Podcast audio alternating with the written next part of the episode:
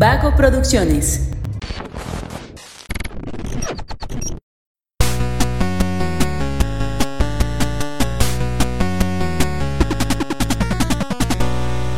No hace mucho tiempo, en la misteriosa tierra de Toronto, Canadá, Scott Pilgrim salía con una chica de secundaria.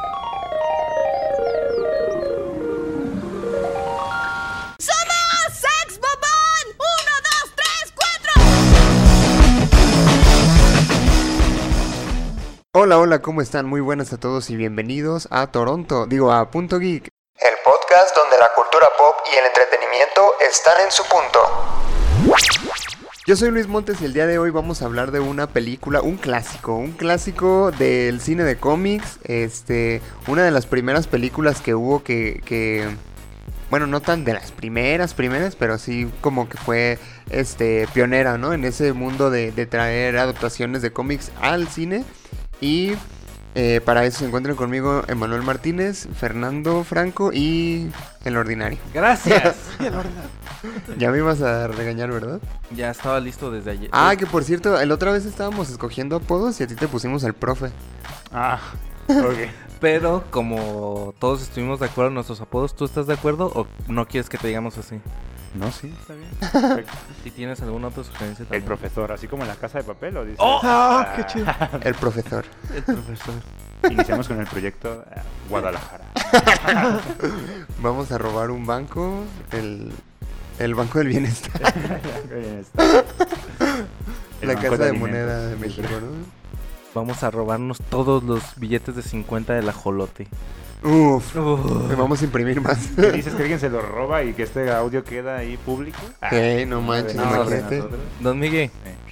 minuto 1.50, ahí le corta. Vamos a ponernos nombres de ciudades, ya lo habíamos practicado. Yo iba a ser San Juan de los Lagos, tú vas a ser No me, no me ¿Qué te acuerdo qué, qué nombre me, me tocaba. Temacapulín, te va a tocar mascota de aquel lado. ah, ¿Temacapulín yo? Temacapulín, le vamos a ir tema. El tema, el tema. Pero ese le queda más a. Emma. ¿Por qué? Ah, sí, Ah, sí, bueno, sí, sí. de Gordiano, ¿qué prefieres? Elijan un nombre de Digo, para hacerlo más local, pues, ¿no? Ah, estaría chido. Imagínate, ¿no? Y Tlalpan, ¿no? Alguna mamada así. No, a ver, este. Pues el día de hoy vamos a hablar de Scott Pilgrim. Y la razón es que. Miren, yo voy a hacer una confesión. Y es que nunca en mi vida había visto esa película hasta hace como dos, tres semanas. Y wow. O sea, me sorprendió muchísimo. Eh, es una película eh, difícil de procesar, tengo que decirlo, porque tiene muchos elementos que dices, ¿qué está pasando aquí? Pero yo creo que es una de esas películas que es buena y mientras más la ves, más te gusta. Que acabas de decirlo, la viste por primera vez hace dos o tres semanas y ya cuántas veces la has visto, dos, Dos. en ese ratito. Entonces habla muy bien de la calidad de película que, que es. Y yo no podía estar más feliz, Luis, de que la hayas visto. ¿La viste por recomendación o te apareció? el- Lo obligué, lo amarré a una silla y le social, puse. ¿no? Porque qué vergüenza no haber visto la película, de verdad. Eh, Ah. eh, est- estaba aquí en Casa Estudio Vago Producciones, lo amarré a una silla, le puse así como en... En la naranja mecánica. naranja mecánica, y... Órale, cabrón, vas. Y fue una buena decisión, ¿eh? Primero quería llamar a la policía, pero ya que llegaron dije, no, espérense, dejen que se acabe. Ya iba a la, ya iba a la mitad de la película. ya se iba a acabar, no esperen, ya, Ya. ya que se acaba. Pues ya, mínimo, dejen ver qué pasó, ¿no? No, la verdad es que sí me gustó un buen. O sea, al principio sí. Eh, te digo, es que, mira, empieza la película bien, como una película normal, pasan cosas normales, graciosas, porque estamos hablando de, de, de adolescentes, ¿no? Y Michael Cera, que el- ese vato, esas películas le quedan bien chidas. Y está todo normal, divertido, pendejadas que hacen los adolescentes. Y de repente llega un punto donde dices, ¿what? ¿Qué está pasando aquí? Es cuando entra este pendejo, ¿no? Volando en el El techo. pirata. Ajá. Sí, sí, sí. Que debo decir que yo me esperaba otra cosa cuando... No, gracias, aquí tengo café. Que yo me esperaba otra cosa cuando, cuando me puse a verla. Pero fue una, una sorpresa lo que vi y una grata sorpresa en realidad. ¿Se acuerda alguien más de sus primeras impresiones cuando vio la película? ¿Tú, Emma, te acuerdas?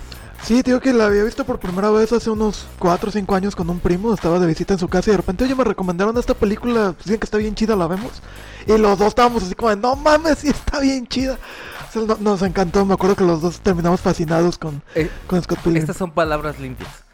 Eh, o sea, te entró bien a la primera. Sí, sí. Y se disfruta. ¿Y cómo la disfrutaste? ¿Doblada o.? Ah, Doblada, doblada. Doblada, doblada, doblada. ¿Tú, Fer, ¿Te recuerdas tus primeras impresiones? Eh, sí, fíjate que ahorita que estaba pensando, yo creo que tengo un ratote que la vi, esa película, ¿eh? O sea, bueno, la veo cada dos veces, tres veces por año, la verdad. Pero eh, la primera vez que la vi, es que yo creo que la vi gracias a mi hermano, que es un poco más grande que yo. Y pues tal cual, ¿no? Me dijo, esta película está, está bien chida. Recuerdo que él quedó tan impresionado que, que ahí empezó yo creo que esta idea de comprar las películas originales, de tenerlas ahí guardaditas, con esa de, de Scott Pilgrim, precisamente. ¿Qué habrá sido? Pues yo creo que estaba en la prepa o antes. No Yo- salió como yo- en 2010. Sí, ¿no? 2010. Sí, salió en el No, no, 2010. pues sí, yo creo que como en 2012 ya la haber visto yo. Eh, y pues yo quedé, yo quedé encantado. Fíjate que yo no me sorprendí, pues, o sea, yo no encontré así como, ay, muchas cosas que ver o algo que me haya, como dicho, qué originalidad, ¿no?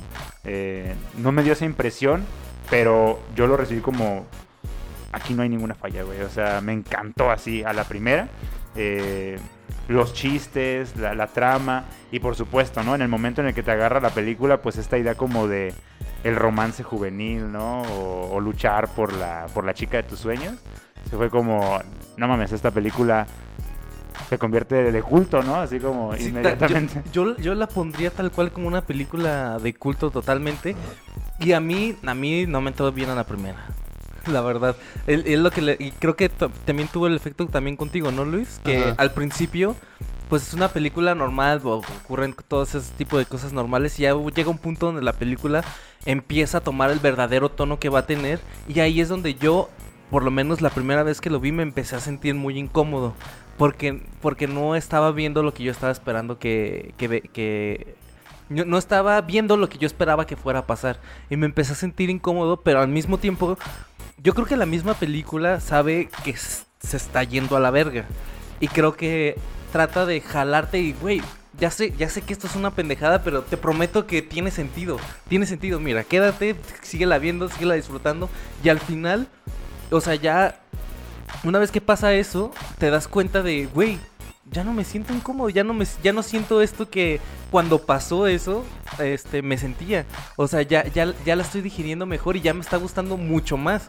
Y ya cuando la vuelves a ver, ya, ya la ves de forma completa, ves de forma completa todo lo que, lo que pasa, porque además siento que es una película que tiene un montón de referencias y que cada vez que, que vas este, viendo la película una vez y otra vez te, te vas dando cuenta de, de más y más cosas, por ejemplo. Y, y sí, sin duda yo la pondría como una, una película de culto porque además es una película que innovó mucho en cómo adaptar un, un, este, un cómic a una película pero siguiendo el mismo formato de cómic porque si ves los cuadros los cuadros que algunas escenas que ponen algunos cuadros son tal cual de un cómic son güey. viñetas. y, y- y es, es tan tan literal que incluso hasta hay este viñetas de diálogos este pum paz está está muy cabrón está muy cabrón Porque unos que habrán sido 5 o 6 años antes de Scott Pilgrim, por ahí del 2004, salió Sin City, que también tenía esta estética como de cómic, que los edificios parecían dibujados y así. Ah, pero eso. Pero, pero acá Scott Pilgrim te incluye también las, las ¿cómo se llaman? Los, Sí, pues sí, las los, sonidos. los globos de diálogo sí. La descripción también que aparece en la línea blanca. Onomatopeya se llaman, ¿no? Los de los Sí, sonidos. Meanwhile. Ajá. Ajá. Eh, mientras Te tanto incluye todo, todo lo que es un cómic. Sí sí sí está está muy ¿No cabrón pasaba eso también en la de los Cuatro Fantásticos? no recuerdo No, en la, ¿sabes en cuál? En Pero nada más la parte de las viñetas, en la de En Hulk. Eh, ¿En ¿cómo Hulk? Kick-Ass? En Hulk, la de Hulk. Ang Lee. Sí, ajá, así también pasa. Era muy ah, cómic. Ah, Ah. ya me acordé por qué me eh, mencioné los Cuatro Fantásticos. Es que en, en uno de los videos de, del soundtrack de la película lo hicieron así como cómic. El video, pero.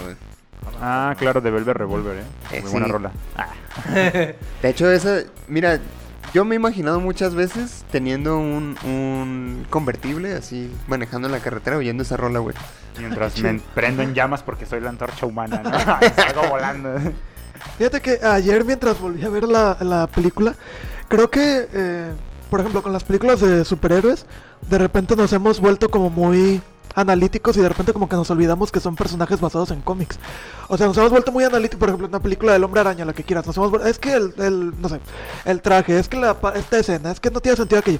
Y nos olvidamos que estamos hablando de un güey que le picó una araña y en vez de morirse se convirtió en superhéroe, ¿no? y en Scott Pilgrim, este, no tiene sentido muchas cosas que empiezan a pasar, pero de repente dices, güey, esto está basado en una historieta, esto es un cómic. Entonces te empieza a valer madre que no tenga sentido prácticamente nada. Pero una- aparte, lo divertido de eso es que la gente en, en- dentro de la misma película tiene la misma reacción que uno, güey. Sí, O sea, cuando, cuando entra el vato volando y que se empiezan a pelear y se deshace el vato y aparecen monedas, todos en el bar se quedan así como de, what the fuck, ¿qué acaba de pasar?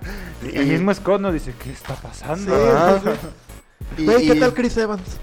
No mames, güey. Ya, ya, ya, hablaremos de los, de los. De los de, de ex. ese semillero de Que, superhéroes. que- ¿no? que, por ejemplo, Scott Pilgrim tiene dos nombres diferentes en español y en inglés.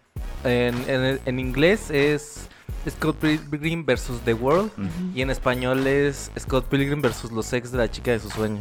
Ajá. Que la neta sí fue un buen nombre, ¿eh? A mí se me hace Sí. bien, muy cagado, Y, pues. y- y que tiene, tiene que ver con cómo va la, la historia, pues. Sí. Porque, bueno, una vez que, lo, que la estás viendo más y más y más, pues te empiezas a dar cuenta de cuál es el verdadero diálogo del- de la historia. Y una de las cosas que yo quería decir aquí es que se me hace que Scott Pilgrim es una de esas películas que se vuelven de culto justamente porque este encontró la fórmula de un nuevo formato. Y creo que esa misma fórmula del nuevo formato es lo que, eh, por ejemplo, a mí y a Luis nos causó este, incomodidad al principio. Porque, por ejemplo, pongamos el caso. eh, una persona que nunca ha visto anime y tú le dices, ve este anime, él piensa, esa persona piensa que va a ver una caricatura. Él ya sabe lo que es una caricatura previamente, pero el anime tiene un lenguaje totalmente diferente a una caricatura. Entonces, cuando una persona que ya ha visto caricaturas empieza a ver un anime, eh, em- empieza esa frustración, ¿no? Entonces, creo que eso mismo hace Scott Pilgrim aquí. Causa una, una incomodidad justamente porque está llevando, está yendo a otro tipo de formato. Un formato que ahora ya es, ya es este muy común de ver, o ya es muy fácil de hacer, o ya es incluso hasta, hasta aburrido de ver, pero que en ese momento era muy innovador y obviamente, pues, un problema es más fácil de resolverlo cuando ya tienes la fórmula hecha, ¿no?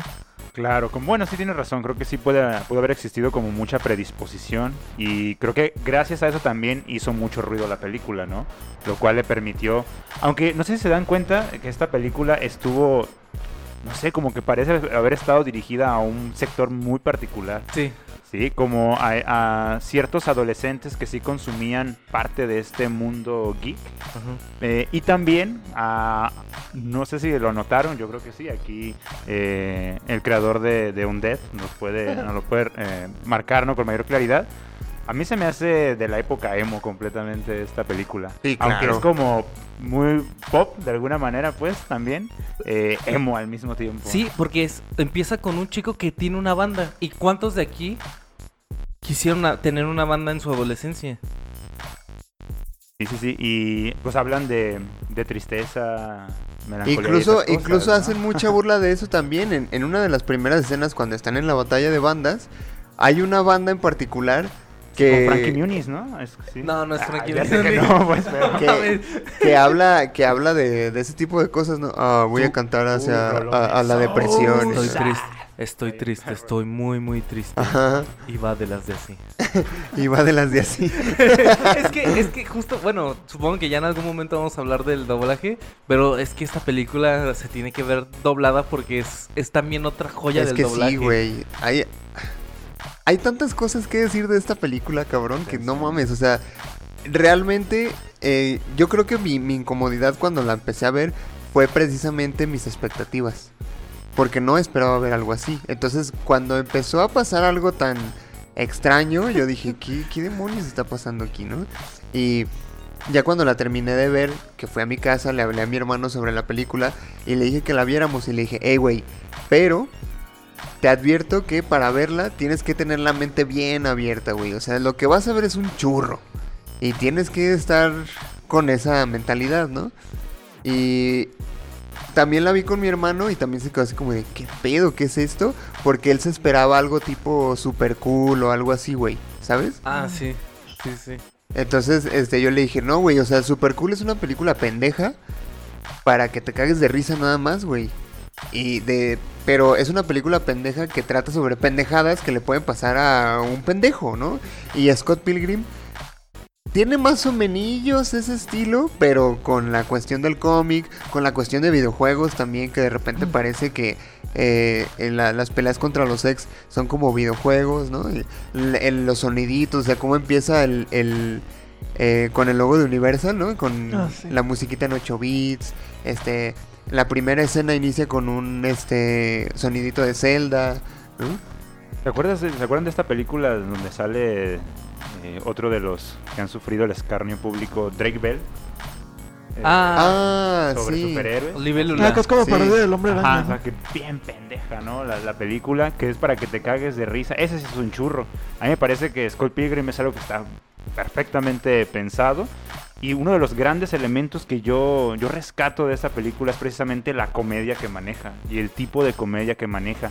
O sea, chiste tras chiste tras No, chiste. pero es que todos Y no caigo y no se afloja en ningún momento. Es que todos, güey, cuando está en la cafetería y que están censurando la Ah, boca de, la, de, la, de la mesera.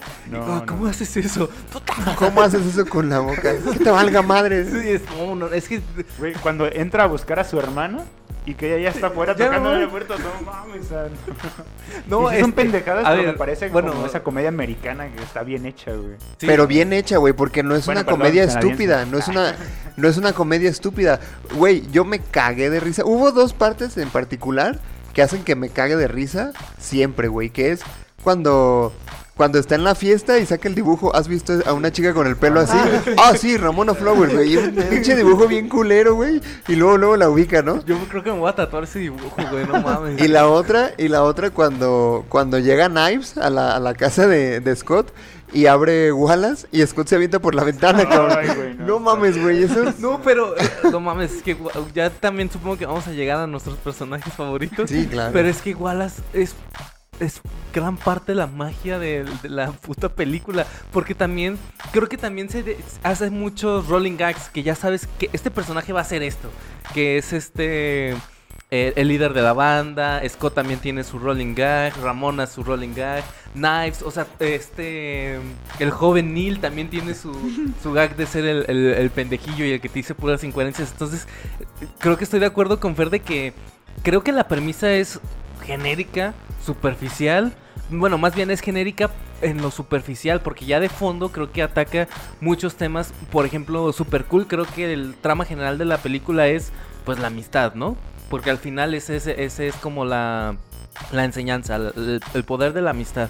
Pero en cambio Scott Pilgrim ataca un montón de cosas más, que es lo de ser independiente, lo de este ser este saber pedir perdón, saber reconocer tus errores, realmente elegir con la persona con la que vas a estar y todo lo que conlleva estar con esa persona. O sea, son, un montón de, premisas que, las van este, atacando conforme va la película y, estoy de acuerdo con Fer en que es una película que está muy, muy bien pensada. No es como "Ah, hagamos que salgan grafiquitos de videojuegos y ya les va a gustar. Claro, y si le, y si le escarbas te darás cuenta de que fue un, tal cual fue pensada porque la edición final, o sea, lo que te entregan como la película, hubiera sido muy diferente si hubieran elegido otras escenas, finales alternativos, es decir, si tenían como bien proyectado qué es lo que querían lograr, no nomás hacerte cagar de risa, pues. Sí, sí, sí. Y sabes que ahorita que dices edición, sobre todo al principio, hay partes donde van, están platicando en, no sé, en una habitación y de repente ya están en la calle caminando. Ah, O sí. están platicando entre dos personajes y de repente ya uno está platicando con otro que no estaba ahí. O sea, estás como de qué pedo. De hecho, hubo un momento en que agarré mi celular, no me acuerdo qué quería buscar en Google. Le dije, no, es que no puedo despegar la vista de la tele porque me voy a perder porque la edición está medio extraña. Sí, sí. Pero sobre todo muy al principio, ¿se fijaron?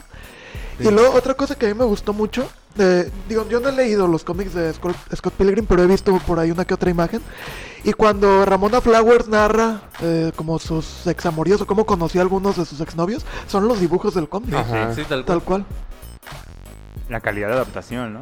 Sí. fue una Es muy que- buena adaptación. Es que, es que también es un orgasmo audiovisual. O sea, para la gente que le gusta el cine, aunque no te gusta la historia de Scott Pilgrim ni, amor, ni romance juvenil, ponte a ver Scott Pilgrim y vas a ver la edición, los cort las transiciones que hacen, los planos que hacen. Yo estoy completamente enamorado del plano cuando Scott le habla por primera vez a Ramona. Que está Ramona en una, en una pared rosa y está ella hasta la, hasta la derecha del plano. Y llega Scott y se acerca desde la izquierda. Ah, ¡uf! sí. Sí, sí, sí. Uf, y arriba un diálogo que dice una chica. Y puntos suspensivos. Es como. ¡oh! Es, ese plano a mí es. Y mucho tiempo lo tuve de. De fondo De de, hecho, escritorio. de hecho, sí estaba pensando que tienen un muy, muy buen manejo de cámaras. Porque, por ejemplo, hay un, hay un plano secuencia en donde Scott se levanta, va al baño a orinar, que dura como un segundo orinando. Y cuando vuelve a abrir la puerta, ya es la escuela. Este, y no hay ni un corte ahí, güey. O sea, no. Bueno, no, no recuerdo si hay cortes. Eh, Es, la- es un mini, es una mini plano secuencia. Sí, porque sí, sí. de hecho se ve a Scott parándose del sillón y va caminando Ajá. al baño, hace el baño, se regresa. Se sale y ya está la la escuela, ¿no? Sí. Y, y ve- y sale Ramona patinando. Está bien vergas, güey. Sí, Y me encanta cómo juegan con esta cuestión de la iluminación y eso cuando el, el pendejo de, de Scott pide algo en Amazon y que es eh, de en la mañana, ¿no? Y luego ya es de noche y así. o sea, Ah, ¿saben qué otro corte me encantó? Cuando este Scott eh, duerme con Ramona Flowers, que al final no hace nada, pero que hay un plano ya fuera de la casa y está nevando de noche y de repente en un segundo ya es de día. Porque Ah, sí. normalmente el plano cuando está nevando en una película así romanticona dura un rato, ¿no? Así, y acá pum. Eso estuvo y güey, me encanta cada que, que le hablan a Scott de su cabello le aparece el gorrito, güey, así de la nada. Güey, ¿qué tal el chiste al final del que aparece como un Scott malo? No me acuerdo qué Oh, nombre es- es Y que- salen cotorreando. Es que, es que no, no puede ser, está muy chido, es- está muy pasado lanza que también, si lo ves así, es parte del crecimiento de Scott, ¿no? Porque Sí. toda la película está renegando de él mismo. Y cuando se encuentra con Nega Scott es como, güey, pues me caes bien, pues soy yo, y me caigo bien, ya acepté lo que soy, soy un mierdilla, soy esto, pero me caigo bien. Y por eso termina así su relación con, con Nega Scott. O sea, está... eh, obviamente es un este un calling back del, de, de cuando está jugando con Knives al principio de Mega Ninja y luego ahora ahora esto de de pues es la batalla final pero qué crees había otra batalla y aparte le agregas el mira Scott ya creció güey está Sí, sí. está muy chido El amor propio, ¿no? Que hay muchas cosas que podemos aprender de esa última batalla, ¿eh? Pero, mira, volviendo al tema de los ex, también me gustó mucho cómo todas estas personalidades tan diferentes, ¿no? Que tienen cada uno de ellos. Y Scott siempre se saca de pedo, güey, porque es como de, no mames, ¿a poco saliste con este vato? Y ¿a poco así? Güey, cuando, cuando sale la morra, el Scott, ¿a poco tuviste una fase sexy? y la morra se enoja y me machín cómo que fui una fase Sí, no, la neta es una, una película muy divertida. Sí. Y, a ver, aparte el, el- el elenco que tiene, güey, que muchos, muchos del- de, los actores terminaron haciendo cine de superhéroes. al final claro. sí. Que, bueno para cuando salió Chris Evans ya era Capitán América no Sí, de una vez salido la primera película, pero ya estaba anunciado. Y ya había sido la antorcha humana también. Bueno, sí, ya, sí. ya había sido. Bueno, ya tenía. Si no había sido Capitán América, en esa película ofreció el cuerpo del Capitán América porque ya está ponchadísimo. Y volviendo un poco a lo que decíamos hace rato de cómo se sorprende Scott, la escena con Chris Evans que todo el mundo piensa que está filmando, ¿no? Porque le está hablando a alguien como que te Eh. voy a Te hablo a ti. Scott Pilgrim. Sí, qué pedo. Y una cosa que, que llamó mucho mi atención, ya que hablábamos un poquito del, del elenco, no sé si, si sintieron que de todas las actuaciones como que son, o sea, es la misma, no hay como un rango, o sea, Scott Pilgrim siempre como que actúa igual, Ramón actúa igual, todos actúan igual, pero funciona. O sea, yo no sentí que Scott, o sea, Scott Pilgrim lo sentí casi siempre como muy plano, con, como el mismo tonito de voz y el mismo, la misma gesticulación, pero funciona, Es o sea, que, no es que digas qué sí, mala sí, sí, actuación. Es ¿no? que, güey, yo por eso, por eso amo a Michael Cera. Porque ese es su estilo de actuación. Su estilo de actuación es A- a- plano, a- es pendejo. Y queda perfecto, güey. Ese vato, no mames, güey. Ah, pero no fuera Kristen Stewart porque, uff, la gente se encabrona, ¿no? pero sí, de hecho, precisamente creo que tal cual se... Pues sí, durante toda la película los personajes son los mismos personajes y sus reacciones, pues, frente a diferentes situaciones, se van, se van desenvolviendo, ¿no? Sí, y incluso aunque los cambies de contextos, güey. Esta morra, ¿cómo se llama? ¿Julie? La, la que trabajaba en el café, güey, trabaja en todos putos lados. Gracias. Hasta Yuki. Scott le dice, oye, pero ¿por qué tienes tantos trabajos? Se Se llama, trabajo, Trabajos, Scott. Sí, está muy cabrón, la Nunca neta. nos enteramos, ¿no? ¿Cuáles eran los trabajos de, Ajá. buen Scott? Ah, sí, es cierto. ¿De qué vivirá? Yo, yo sí intenté verlo, leer los cómics y creo que llegué hasta la parte de, de la batalla con los gemelos. Y ya no seguí leyendo y sé que pasan muchas más cosas, pero en el cómic tal cual, esa sí es copia idéntica de... De... De, de la... Bueno, la, la película es copia idéntica de los, de los cómics. Ya. Qué chido. O sea, todos los tomos son la película. Sí, es tal cual, así está pasando, Ah. así tal cual. A lo mejor hay un tomo, un tomo cero do- que habla de la relación con Kim, por ejemplo. Que eso, aunque lo menciona en la película, no lo, nunca sale ni un flashback ni nada. Esta Y morra me cae bien chido, güey. Es que, a ver, hay un, bueno, salvo este Gideon, creo que todos los personajes son muy carismáticos, incluso los exes. Pues el primero se me hizo bien pendejo, güey. O sea, ese A mí, sí, vato a mí sí me cayó bien. me güey, parece porque, que pasa sin pena ni gloria, ¿eh? ¿El güey, primero? es el pri- es que es el primero. El pirata. A mí no, a mí no se me hace, a mí no se me hace que pase con pena ni gloria porque justamente la batalla con el primer ex es lo que lo que traza el camino que va a seguir la el tono de que va a llevar la película, el tono tan absurdo de la película. A mí no se me hace este que pasó como mm, sin pena ni no. gloria pues, exactamente por eso, porque ya cuando te enfrentes a un ex es y ahora cómo va a ser la pelea, porque ya la primera que vi fue así. ¿Cómo va a ser la Con sus, con sus bailarinas, ¿verdad? Y aventando bolas de chido y hablaba en rimas, güey.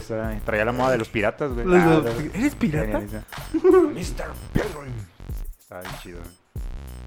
Y creo que pero te marca precisamente esta idea de pues de los videojuegos, ¿no? Que va subiendo de nivel antes de enfrentarte, pues.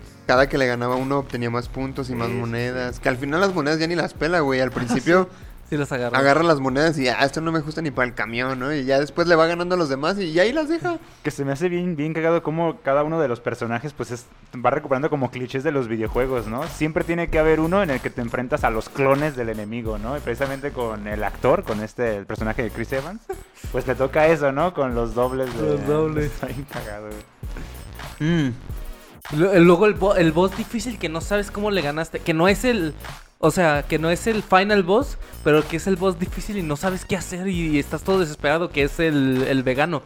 Es que es, es justo lo que. es justo lo que, le, lo que le decía Luis ese día. Todos los personajes son tan carismáticos y tienen tan buena construcción que podrías hacer una película de todos y funcionaría bien vergas. A lo mejor no tanto como Scott Pilgrim, pero güey, no me digas que tú no quisieras ver una, una, una película o una serie de tres capítulos de Kim. ¿Cómo es Kim de baterista? güey. Sí, sí. O no me digas que no quisieras ver un- un- una serie con la vida de los siete exes, güey. ¿Cómo fue estar con eh, ellos con Ramona y tipo... y- mira. O la- las dos horas que Gideon tardó. Tipo, tipo de. Office, güey. Así como de. ¿y, y qué piensas en es- eh, qué pensabas en este momento que estaba pasando? Y entrevistando a los exes y así. O sea, está. Es, eh, es, es- hay tan buenos personajes que se da para, para, para cualquier cosa, salvo Gideon, que creo que está hecho a propósito para que te cague la madre. pero, pero todos están bien chidos. O sea, imagínate incluso una película o un, un corto de la policía vegana, güey. No mames, güey. Estaría bien vergas. Que yo pensé que eso había Sí. salido de SNL, ¿eh? esa, esa pequeña escenita. Ahí yo dije, esto es un sketch así de, de comedia cagadísimo. Ajá, ¿no? Ah, Sí. Se podía tomar aparte. Así Sí, sí, como que sí. podía ser un Esto es algo que vería en Comedy aparte. Central, ¿no? Eso y el Teniente Harina. De... Ah, sí, sí. Yo dije, Hay una escena donde llega Scott Pilgrim y está hablando con su roommate. Este, ah, pues de hecho creo que cuando llega y le dice, ah, güey, llegué a segunda base anoche, que no sé qué. Toda esa secuencia que hay risas afuera como de... Como, ¿Cómo se llama? fuera una sitcom. Sitcom. con eso. Sí, no manches, toda esa escena está genial. Sí, es, es que tiene un montón de recursos. Porque aparte hay una buenos. parte donde eh, en esa misma escena entras como a su cuarto y sale vestido diferente.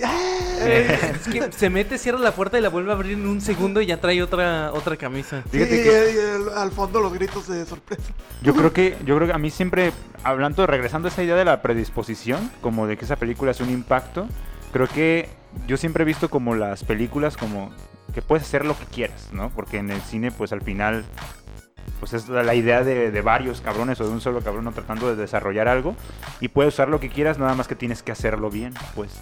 Y precisamente Scott Pilgrim es eso, ¿no? Haces, lo, hizo lo que quiso prácticamente el director con la película, pero lo hizo muy, muy bien, o sea, alternando elementos, ¿no? Po- Poco a poco. Y en una secuencia en la que precisamente no parecía, no hacía más que divertirte más, ¿no? Con cada uno de los elementos y no te aburres para nada, ¿no? De lo que está pasando. Sí, es que no hay escenas desperdiciadas, no hay escenas que digas, esta escena está de más. Exacto. Esto no debió de haber pasado, esto lo pudieron haber hecho de otra cosa, o sea, todo el tiempo están aprovechando el tiempo que tienen en pantalla para hacer algo, para demostrar algo o para, para seguir construyendo a los personajes o para mostrarte que son una verga en lo técnico al momento de grabar, editar o de hacer las transiciones. Y, y las, y las o de hacer gráficos. escenas tan random, ¿no? O sea, cuando está peleando con los exes, por ejemplo, es un experto en artes marciales y... No mames, güey, eso es una joya, cabrón. O sea, el vato es la- el, el- el adolescente más pendejo que hay, pero de la nada le sale lo Y ese- Jackie es Chan, este ¿no? chiste, Y- ¿no? De que los, cualquier anime o esos personajes que de repente te pasa algo en la vida, Ajá. un reto y pues puedes descubrir que eres igual de Exacto, increíble exacto, que ¿no? cualquiera. Güey, me encanta cuando, cuando pelea con el actor que le gana con la pinche patineta, güey, retándolo a que se baje por el balandar. Y, güey, es divertidísimo para mí ver cómo está bajando el vato y Scott, wow. Ah, sí. Wow. Y son varios, wow. Ajá. Y al final el vato se cae y explota, explota. cabrón. No mames. O sea, es súper gracioso. ¿Usted- ¿Ustedes la vieron en español? Sí. Sí, yo, Es la, que- yo la he visto en inglés, pero está es que yo ayer la vi en inglés. Pero hay una parte cuando eh, derrotan a la chica, eh, a la exnovia de, de Ramona, que en inglés Ramón, o sea, el Scott Pilgrim no sabe qué hacer y Ramona le dice en inglés, when we make up, uh, I touch, no sé qué. Y ya es cuando este, este, nada Le más toca le toca así la- con la punta de la pierna. Y, ¿Pero qué dice? Porque when we make up en inglés, pues es... Ah, Ah, acá dice, No, nunca español la te harás, dice- nunca, cuando explota, tú te... Ajá, cu- o cuando le dice a Scott Pilgrim qué era lo que tocaba ella para hacerla explotar. ah. O sea, si cuando nos besábamos, Ajá. sí, no le dice... Pero dice cuando nos besábamos en español. No sé. No, en español no dice eso. En español solo dice que Su punto punto débil débil es es- atrás de la Ah, rodilla.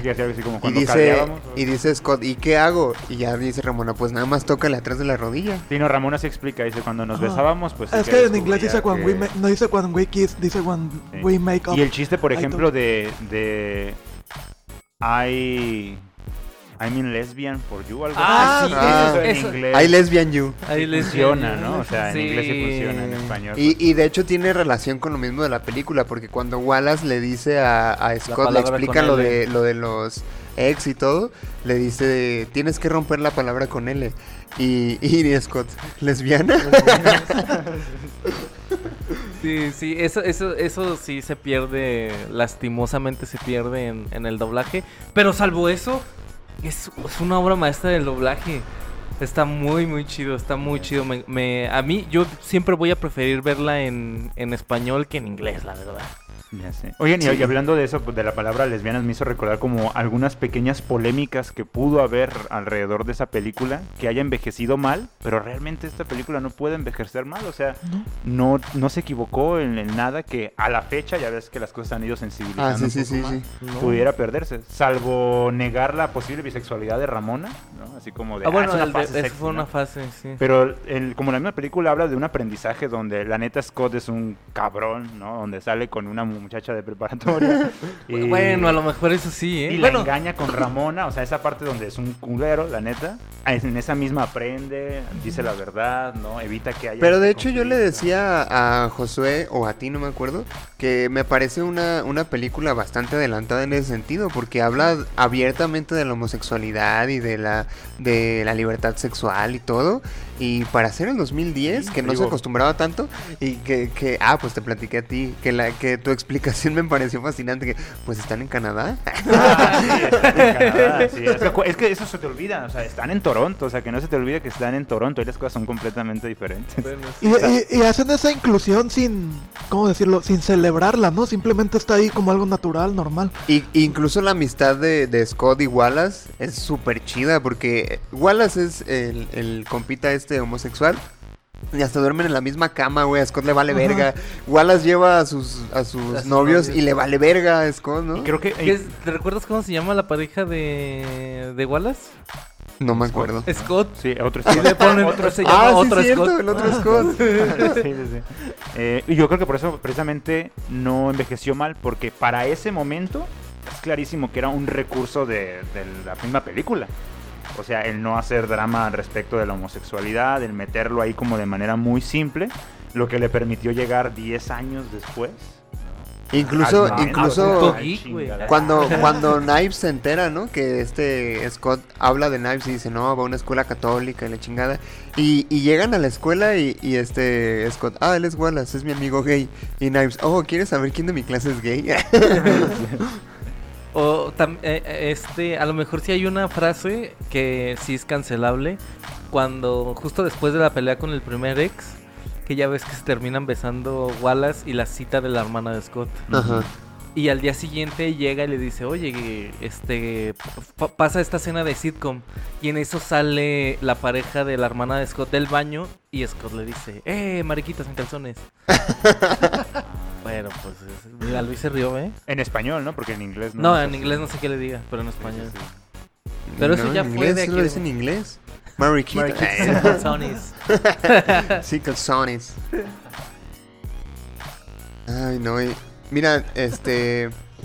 Gay without Cuando, under. cuando yo la empecé a ver por primera vez, sí decía así como de, ah, este compa lo he visto en tal lado, ah, este compa lo he visto en tal lado. Y sí, la verdad es que muchos son de, de cine de superhéroes, güey. Yo tengo que decir que aquí la actuación de... mm, ¿Cómo se llama esta chica? Brie Larson. Brie Larson es excelente. Es fabulosa. No se le puede pedir más. Dios lo que tenía que dar. No, no, no. Esta es mi película favorita de Brie Larson. Y ya. Tú dices... es, que, es que creo que justamente la personalidad. Es que hace rato estaban diciendo que eh, Michael Cera es el actor que no, no hace, no tiene rango actoral, pues él es siempre él es así, no le vas a exigir nada porque él no te va a dar nada. Y que era muy criticable con Kane Winslet, que ella también estaba muy plana. Pero yo creo que también tiene que ver mucho con la personalidad del actor o con el carisma que tenga el actor. Y creo que por la personalidad, temperamento, carácter y carisma de Brie Larson, este es el tipo de papeles que le quedan a ella. No, Ten No. cuidado con lo que vas a decir, eh. no otros que en los que ha salido. ¿Creen? Porque, por ejemplo, yo, esa, ya, bueno, el, el papel de, ¿cómo se llama la- el personaje? Eh, este... Amy Adams. Eh, Envy. Envy Adams. Envy Adams. Ah, sí, sí. Eh, pues es este personaje como muy exagerado, que tiene la voz como de, "Mm", ¿no? Así como que en cada, en cada momento bien intenso. Ah, sí. Eso yo lo recordé en la escena de Endgame, cuando le dice, hey Peter Parker. Cuando Ah. llega ahí, yo dije, Ah. ahí está, ¿eh? Para que Ahí no sigue Envy, ahí cosas, sigue. Envy. no, y, y, y Mary Elizabeth Winstead también ha hecho. eh, salió en Aves de Aves de Presa. Presa. Eh, el, el año pasado hizo una película que se llama Kate, que está muy buena. Sale, Ella se No, chinga la actriz. japonesa, güey. sale en Destino Final 3. Sale en Destino Final. Sale en. Ten Cloverfield Lane, que está buenísima. La segunda de Cloverfield. Ah, sí, cierto. Y claro, no, tiene muy buenos papeles. Sí. Sale, sale en otro lado, pero no me acuerdo. Y este Wallace es hermano de Macaulay Culkin. Claro. ¿Y reconocieron quién era el vegetariano? El actor. Sí, güey, se llama. Brandon Road. Ajá. Superman. Y Superman. sale, sale, ha salido como Superman y como eh, Atom. Atom, en, en la serie de Arrow. Que güey, ese vato. Fíjate que me, me costó verlo de villano, ¿eh? Porque tiene una cara de bonachón y aparte en. en- en- Le pegó a una niña, ¿no como, te costó? como. Superman, como Superman y como Atom. Es tan buena persona, güey, que cuando lo vi acá fue como de. ah, Güey, Le pegó a una niña, ¿no? a mí me pareció un pendejo, güey. apagó, la, apagó la luz del cabello Apagó de. la luz de su cabello. Sí puede golpear chicas, ¿no? Es un rockstar. ¿no? que me encanta, me encanta Es también lo que esta- le dicen, él es, él no tiene no sé qué, no tiene parámetros, ni siquiera sé qué es eso. Ah, sí. Realmente no lo Realmente no sabe qué. Sí, güey, estuvo bien es uno de chido. los personajes más graciosos. Ah, sí, de Y No lo este- fue, fue brutal. Dijo, dijo que fue consensuado, no lo fue, fue brutal. Y esta, por ejemplo, la que. La, la novia joven de, de Scott. En la vida real tiene cuatro años más que Scott. Que Michael Cera. Ajá, que Michael Cera. Él, a- él ahorita tiene 33 y ella tiene 37. Ajá, Knives. Ah, ya. Incluso es más, más grande que Mary Elizabeth Qué buena Winstead. genética, ¿eh? Sí, la neta sí. La gorda me lo quitó. No Sí. estás gorda. Güey, es que sí está muy adelantada esa película porque precisamente plantea este problema de que gracias a los hombres las mujeres se pelean entre sí. Y llega ese pedo. momento a de decir la verdad y decir, no, el culero soy yo, güey. Digo, ah, no mames, Yo las engañé a las dos. aprendizaje hay aquí". Es que está bien chido. De hecho, la pelea final es lo que, lo que trae más aprendizaje, ¿no? Primero cuando, cuando se, este Scott sale- le sale la espada del El amor, poder del amor. Que lo que me decías tú el otro día. Que, que- que- que hay mucho simbolismo también, por ejemplo, que hay veces en la primer pelea saca la espada del amor y ¿qué pasa cuando se enfrenta a esto? Se rompe la espada del amor, eh, em- ejemplificando que no siempre el amor es suficiente para poder conseguir estar con la persona que más Y quieres. menos si se construye sobre las mentiras. Y luego consigue el del amor propio. Amor ¿Quieres, propio. ¿Quieres que Self-respect. pelea, ¿Quieres que pelee contigo por ella? No. Quiero que pelees por mí. Que tampoco es suficiente. Ah, sí. Hasta Bueno. que se dice la verdad, se logra terminar con la, Y se enfrenta a su verdadero yo. con su verdadero yo. Vamos con nuestros personajes favoritos ya. Ok. Todos. Ah, Todos. A, a ver, Emma. No, tiene que haber uno que. Uh, este. Este es el que más chistes tiene. A ver, esperen, yo nada más quiero comentar algo. Este, creo que a nuestra generación, antes de pasar a los personajes, porque siento que ya llegamos a un cierre cuando llegamos a eso. ¿Quieres un Este, gancito? No, no, muchas gracias. bueno, les iba a comentar Sí, ya. este que creo que a nuestra generación esa película nos llegó a destiempo, ¿se fijan? O sea, cuando la, las- la vimos, la excepción de, de Luis, bueno, que también te llega a destiempo. Eh, no tenemos los 21-22 de, de Scott, ¿no? Y de los amigos. La vimos muy jóvenes y creo que Bueno, la magia de, de Scott Pilgrim es plantearnos como esta ilusión de Ramona Flowers, ¿no? La chica de tus sueños. Y te cala bien profundo porque te hace como imaginarte, desear, ¿no? Tener tu banda porque te empezaba a gustar la música. Pues estabas en secundaria, en prepa. Ay, güey, si hay... yo, yo la empecé a ver. eh, Yo la primera vez que la vi estaba ya en la universidad. Tenía 19 años, yo creo. Ah, mira, por ejemplo. Yo creo que es, es una de las etapas más chidas, ¿no? Los 20. Güey, es cuando uno hace más estupideces. Como dejarle de hablar a tu amigo que después en 8 años le vas a volver a hablar. Esa, esa es una, una de las de las cosas que precisamente hacen chida la adolescencia, güey. Que uno es bien pendejo y ya después dices, no mames, sí estaba bien pendejo, pero uno se divierte haciendo pendejadas de vez en cuando, ¿no? Claro. y, que- y bueno, y también te, te hizo como. Es que te, te vuelves Scott, ¿no? Porque te hace idealizar a tu pareja, ¿no? Estás buscando a la Ramona Flowers, eh, cometes muchos errores, vas creciendo precisamente y te das cuenta de que era una idealización, pero de que de todas formas las personas cool, pues sí son cool, pues, pero por las características que tienen como humanos, pues, nada más, ¿no? Yo Y- creo que, que- por eso mismo que tú mencionas es una película que tienes que ver una vez al año. Para volver Para a, a- recordarte. a recordar y... Sí, es que yo cada vez que la veo me vuelvo a sentir este muchacho de 15, 16 años que Sí. dice, ah, no mames, bien O sea, enamorado. ¿no?". yo, yo, yo creo que la vez que la vi con Luis era como mi veinteava vez que la veía. Y me estaba cagando de risa, tenía los ojos brillosos, así de emoción. Y, ay, mira esto, ay, mira lo otro. O sea, sí, Sí, sí, la sí, neta es una película muy buena. sí. No como volver al futuro. De pendejo. Bueno, antes de pasar a los personajes, tengo que... antes de pasar a los personajes, tengo que hacer el, el comercial obligado y es que este programa es traído a ustedes gracias a Undead Alternative Clothing. A quienes pueden encontrar en Instagram como undead.mx y en Facebook como Undead Clothing MX. Y me he estado dando cuenta que lo he dicho mal en, en programas Por pasados, eso no ¿eh? vendemos. Perdón, perdón al CEO de Undead, ojalá nos sigan patrocinando. Sí, sí, sí. Disculpen este error. Y fíjate, un dato curioso ahí es que precisamente eh, la, eh, la ropa de Sex Bobón que trae Knives la produjo Undead. Es de Undead. Sí, sí, fueron las primeras, las primeras playeras que sacó, y la marca fue evolucionando, pero sí. En la batalla de bandas, cuando el, el, el vocal dice, allá al fondo tenemos mercancía, Exacto, era el textil es de Undead. Undead. Sí, Yo vivo, sabe. yo vivo para escuchar la mención de, de Undead por Fer. Yo vivo por eso. Siempre presente, ¿eh? En todo el mundo geek. Bueno, ahora sí. Emma. Personajes favoritos. Pero tenemos que decir solo uno. Sí.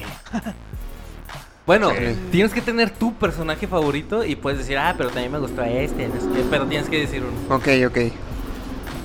Emma, tú ya tienes Tú tuyo? primero, Emma. Híjole. Ah, es que todos son geniales. Sí, es que todos están al nivel, ¿eh? Sí. Todos están al nivel. Hasta los, los que casi no salen como Yumi. La, la amiga de. De Knives. De Knives, Ándale. Pero también es bien chida.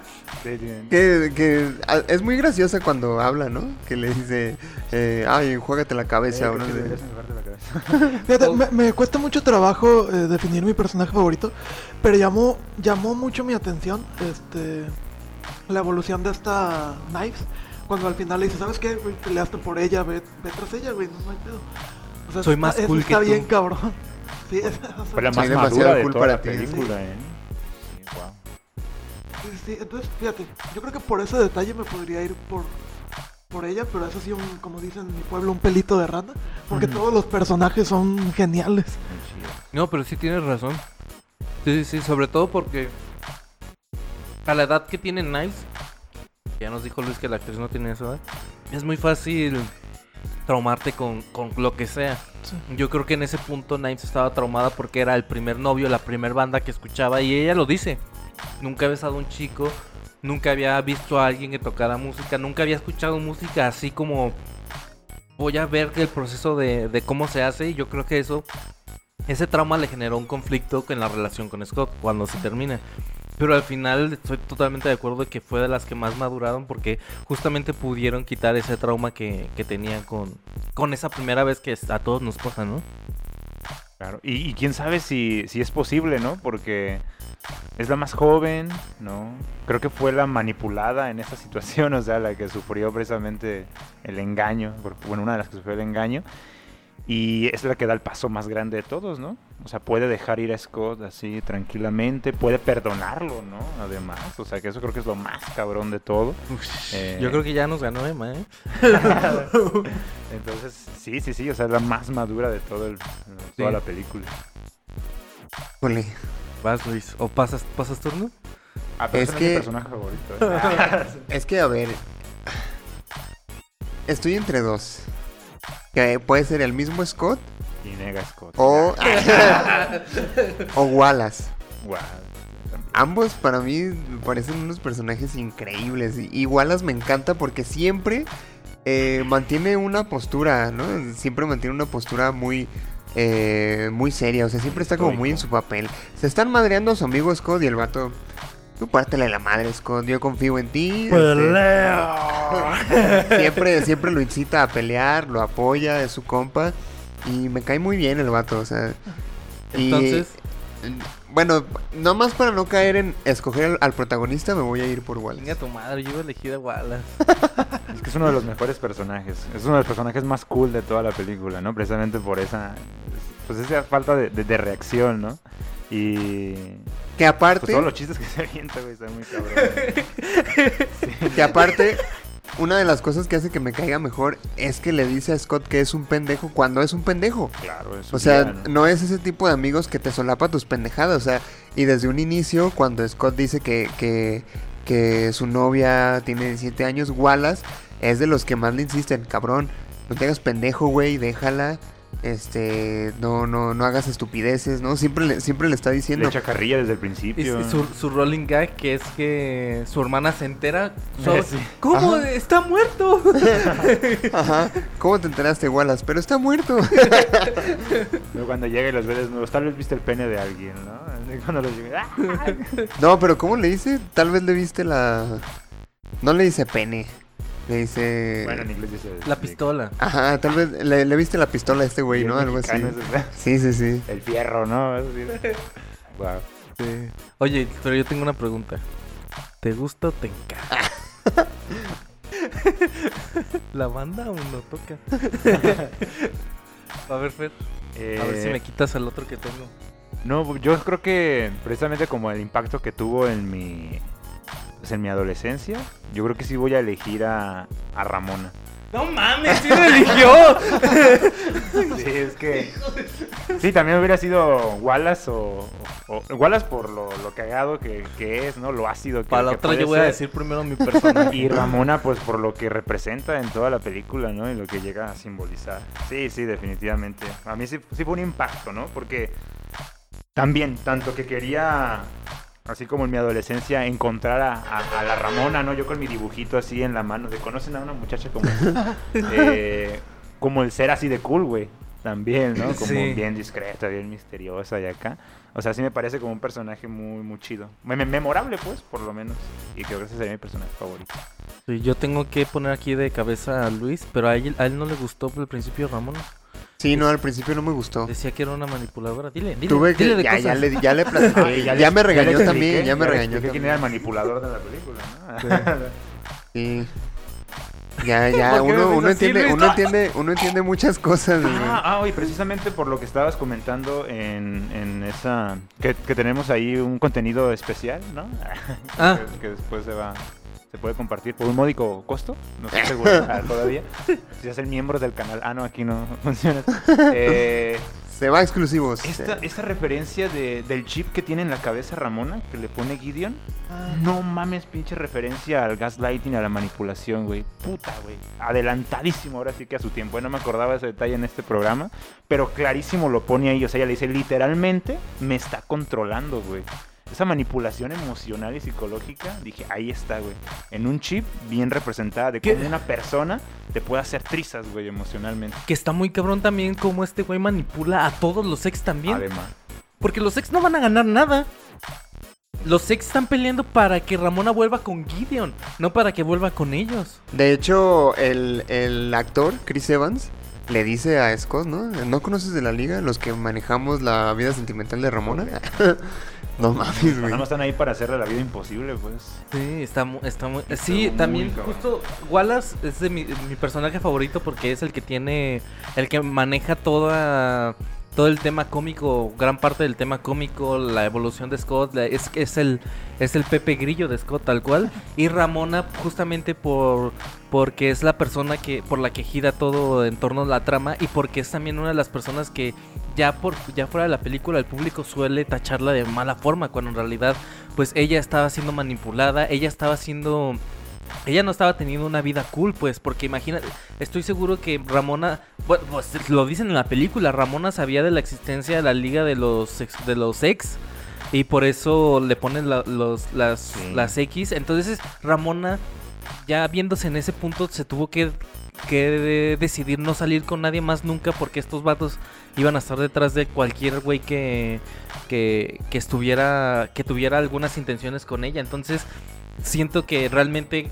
Obviamente ahí no, no, no es justo decir que ella es la víctima de la película porque obviamente pasan un montón de cosas durante, durante esta, pero sí siento que se le juzga de mala forma porque a que es la chica básica, que, que, este, que ella es la que estaba controlando a Scott, ve por todo lo que tuvo que pasar Scott con- por, solamente por estar con Ramona, cuando en realidad parte de los problemas también eran ellos. Y hay una parte de la película donde Ramona realmente quiere estar con Scott, lo quiere un chinguero y Scott está empecinado en que él es el que está sufriendo por estar con ella. Sí, entonces... No hay empatía por parte de Scott, no había empatía y, y Ramona está haciendo... Pues de hecho, la pelea que tiene Ramona con su ex es para proteger a Scott, no, no por ella. Y, y de hecho, es que son cosas que empiezas a ver como que con el tiempo, ¿no? Cuando la vas Sí. volviendo a repetir. Eh, ella huyó de Estados Unidos a Toronto escapando de- del control de, de Gideon, ¿no? Sí. Pues ya desde el principio tú sabes que pues ella en realidad lo, está- vive una vida de escape, o sea, está tratando de salir de una situación ah, pues terrible, ¿no? Vi- Violenta y, y los exes representan, creo que, o sea, si lo ves ahorita pueden representar tanto literalmente que hay gente culera que te quiere ver sufrir o incluso fantasmas que uno carga emocionalmente, También, ¿no? sí, sí, sí. Psicológicamente. Entonces, eh, sí, no más juzgar a Ramona. Pues es que yo ni siquiera veo que se pase de verga, ¿eh? O sea, en toda la No. película jamás vi que hiciera algo culero. Pues hasta eso, ¿no? Eh, Ahora que lo mencionas, Pues realmente sí, no... ¿no? Y es una mujer empoderada porque le dices, se iba a echar a Scott y luego le dice, ah, la neta ya no quiero. Sí, Ah, no güey, no que, tienes que ganas, ahí, que ahí también me gustó mucho la actitud de Scott, güey. Sí, pues sí. Que dijo, ¿sabes qué? Está bien, eh, o sea, al principio sí se agüita, dice, oh, pues es no, que sí qué es para culero". agüitarse, pero- Pero dice, está bien, hay que acostarnos así nada más. Y le dice, me Que gusta estar estoy así. seguro que fue una noche fantástica. así. Sí, güey, no mames. Debimos de, haber, debimos de haber aprendido muchísimo más de esa película, ¿verdad? Creo que ahí estaban todas las claves de una relación más o menos sana y cómo Güey. corregir errores. ¿no? Y de hecho no tiene, pues, pues hasta censuran las palabrotas, güey. Y Esta se la podrías poner a un vato en la secundaria. Sí, fácil, fácil. Chicos de tercero, van, va- esta se- clase de sexualidad o de planeación de vida o lo que sea, vamos a ver Scott Pilgrim. Ahí está. Pero- y me gustó, me gustó un chingo que aunque censuren, sabes perfectamente qué dicen, güey. La morra en el café, güey, cuando... Un maquiato para el puto de Scott. Que Aubrey Plaza también, que, que actriz, ¿eh? La neta. Ah, sí, sí. no sí. manches, güey. Yo voy a decir mi personaje favorito es Julie, a la verga. no, pues yo creo que yo pondría, ya que me robaron todos, denme el chance de decir que todas las mujeres de la película son una verga, incluidas Envy. Knives, Todas, todas. Envy, Julie, Kim, esta Ramona, la amiga de, de esta de Knives, todas son una verga, la neta. La hermana de Scott, que la hermana de Scott es menor que, que él. Y aún Sí. así está, bueno, que es este tema de, de madurez en las mujeres, pues lo lleva a, a tratar de proteger y tratar de llevar al buen camino a Scott. Personajes favoritos para el ordinario, todas las mujeres que salen en Scott Pilgrim. Muy bien construidas. Y aparte el, el trabajo del director también fue muy bueno, güey. Edgar Wright. Ese güey es una Es verga. una verga, güey. Pero para mí esta es su mejor película. ¿eh? Bueno, él, él dirigió eh, Last Night in Soho del año pasado. Sí, Ah, ok, ya, ya estaría entre esas dos. sí. Sí. Que sí lo hizo a pedazos la crítica, ¿verdad? Con Last Night in Soho. Que a mí sí me gustó. o sea, A La de Baby. Baby Driver. Baby Driver. Uf, eh, no, Ant-Man, ya. la primera Eh, de sí. Ant-Man. Digo, al final no la dirigió él, eh. pero era todo su Entre estilo, Scott todo su y Baby Driver, ya está consagrado. Baby Driver es muy buena, güey. Buenísima, me güey, ¿de qué encanta. hablas? No mames, yo pensé que iba a ser un, un churro por los carros, güey, pero no mames, ¿no? Quedó bien pasada de güey. Está bien Y perrísimo. aparte- Y este güey tiene un, un conecte con los con la música bien denso, güey. O sea, la, la música de sus Ajá. películas está bien pasada de verga. Que no. mm, este dato se lo dije a Luis. Pero no estoy de todo seguro que sea así. Pero el líder de la banda de Sex Bobón, ¿cómo se llamaba? El talento. Perdón. Jerry, no, ¿verdad? N- eh, Neil. Tom. Ahorita vemos, ahorita vemos. ¡Producción! Ahí, denos, En denos cabina- chance en a cabina don nos Miguel. Están ayudando con, con la información. Aire muerto, aire muerto. Don No Miguel, diga nada de este, sirva de algo, díganos cómo se llama este fulano, es Mark Webber, el actor. Y el personaje es Stephen Stills. Stephen. El líder de la banda es el que, el que compuso y el que hizo la música de la película. Órale. Y haciendo la música junto con Henry Wright le dijo, oye pues, me falta el líder de la banda. ¿Jalas o no jalas? Qué chido. Y el, el actor tiene una personalidad totalmente diferente a la del líder de la banda. O sea, él, él es él es muy cool. O sea, el actor es muy cool. Así lo ves y ese güey es bien cool. Y en la película es un vato lleno de Que inseguridades. intenta ser cool, pero Sí. no puede. Pues según esto, la música la compuso Nigel Godrich. Productor No, e pero- ingeniero de sonido. Bueno, es que están las canciones y... eh, Porque, por ejemplo, la, la, la de Clash en Demonhead. The Clash and Demon Head. The Ship, algo, ¿no? Se ¿Estás llama la rola. hablando de The Clash and Demon Head? La de He- Hello Ah, Black Sheep, sí. Esa sí es de una banda. O sea, Sí. esa canción es de una banda. Metric. Banda Que yo había escuchado que Brie Larson sí cantó para la película, ¿no? sí. Sí, es que, es que en el soundtrack está la, la versión de Metric. Ah. Pero en la película sale Brie Larson Qué chido le quedó. está muy chida esa canción, ¿eh? Yo creo que es la canción más famo- famosa de la, de la película. Sí, no, Sí. completamente. Según esto, Nigel Godrich, que es el, el que hizo la música de Scott Pilgrim, si estos datos son correctos, eh, es productor de Radiohead también. Hola. O sea que pudo haber estado aquí en Guadalajara en el Roxy, dices? También es mundo geek, Roxy. Ey, pues de hecho cuando dijeron que la, la batalla de bandas iba a ser en el Rocket, dije, no mames, ¿aquí? ¿Aquí en el rojo o en Chapu? eh. Pues estamos todos de acuerdo que no tiene nada de malo esta película, ¿verdad? A lo Pues mejor no. que dura poquito. Que debió haber 10 de durado 10, más. 10 Me de hubiera 10. encantado. No, es que esta película, o sea, digamos nosotros lo que queramos, esa película se sostiene sola, güey, está consagradísima, o sea, no hay manera de, de quitarla. Persona que, bueno, va a sonar bien, bien mamón, pero por lo menos podemos decir lo siguiente, ¿no? Persona que le guste cualquier cosa del mundo geek, ojalá algún día en su vida vea esa película. Si no la ha visto todavía, neta, es una joya, pues. O sea, es digno de, de llevar algún día un tatuaje de algo de Scott Pilgrim. Yo sí me voy a tatuar algo de Scott Sí, sí, Pilgrim. sí, es verdad. ¿Qué te vas a tatuar? La barra de pi. La barra de pipí. Y me voy a tatuar la espada de- del, del respeto propio, güey. así, toda la espalda. Pues yo me voy a tatuar la cara de Gideon a la verga. De Gideon Quemando, diciendo que se comió el chicle, güey, así. pasado. Hiciste que me tragara el Tatuarte O, o, o tatuarte a, a- a Nega Scott, güey, aquí en el brazo, así, para que... Sex Bobombs. Sex Bobombs. Estaría chido, ¿eh? Está, está muy chida esta película. ¿Cuál es? A ver, vamos a buscar tatuajes de Scott Pilgrim a ver qué sale. Voy a hacer eso, ¿eh? Si los fans nos mandan el suficiente dinero, nos hacemos un tatuaje. Se lo subimos. Güey, sí hay unos bien perros, ¿se ha visto? Ah, bueno, claro, el arte mismo de la novela sí es a huevos, queda chingoncísimo. Ah, sí. Eh, Bueno, antes de terminar quiero mandarle saludos a Yoki, que siempre nos escucha.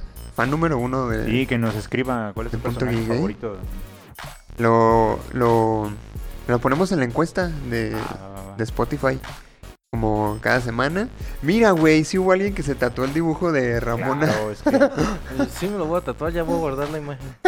Ramona. Ahí en la cara. Ramona Flowers.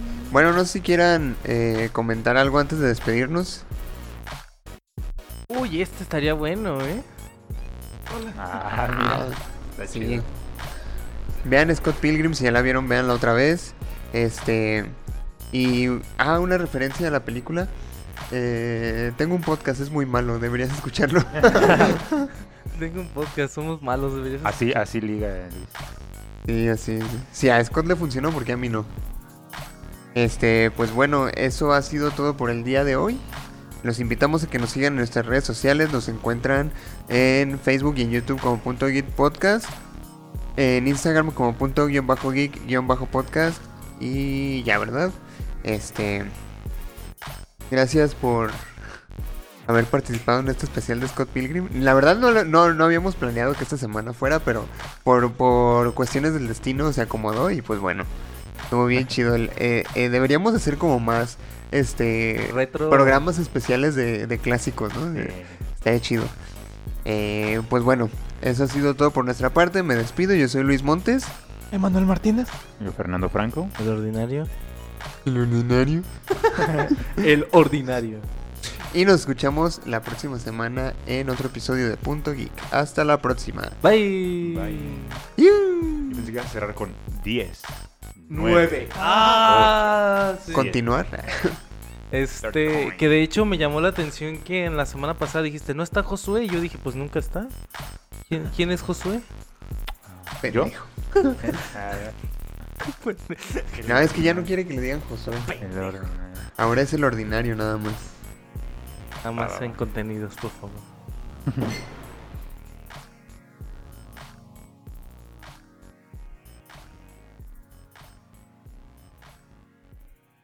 ¿El pan te engorda?